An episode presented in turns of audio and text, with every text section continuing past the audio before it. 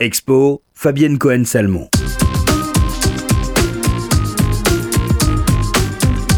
Le musée Mayol à Paris nous replonge jusqu'au 15 juillet dans les années folles avec une exposition consacrée à l'artiste japonais naturalisé français Léonard Tsuguharu Fujita.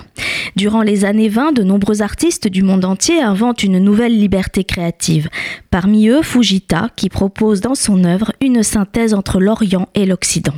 Plus d'une centaine d'œuvres majeures issues de collections publiques et privées retracent le caractère exceptionnel des années folles de Fujita à Montparnasse, en tournée de ses amis Modigliani, Zadkine ou encore Soutine. Les œuvres majeures, en provenance d'institutions et de musées remarquables, ainsi qu'une centaine d'œuvres rares de collections privées, concourent à souligner à la fois l'extraordinaire génie créateur de Fujita et invitent le visiteur à découvrir l'intimité d'un artiste surprenant.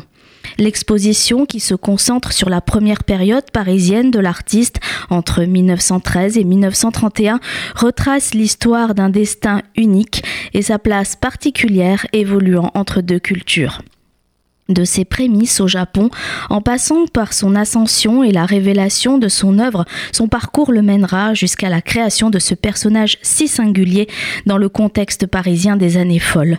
Fujita traverse les grands courants modernistes sans dévier de son schéma de recherche respectueux de ses racines japonaises et du classicisme des grands maîtres occidentaux. Ses thèmes récurrents, femmes, chats, enfants, nature morte et autoportraits, sont spécifiques du foisonnement de sa production artistique. Ces œuvres sont un exemple de l'originalité et de la complémentarité des artistes regroupés sous l'appellation École de Paris. À ce titre, l'exposition démontre le talent d'un artiste fou de dessin qui maniait le pinceau avec brio. Le trait de Fujita se révèle d'une sûreté infaillible et ses lignes d'une finesse calligraphique exemplaire. Il laisse à la couleur un rôle secondaire mais décisif pour sublimer le trait.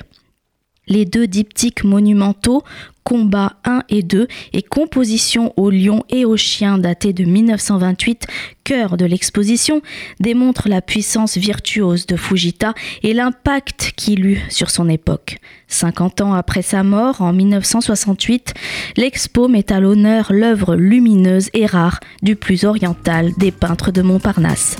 Fujita, peindre dans les années folles est présenté jusqu'au 15 juillet au musée Mayol dans le 7e arrondissement de Paris.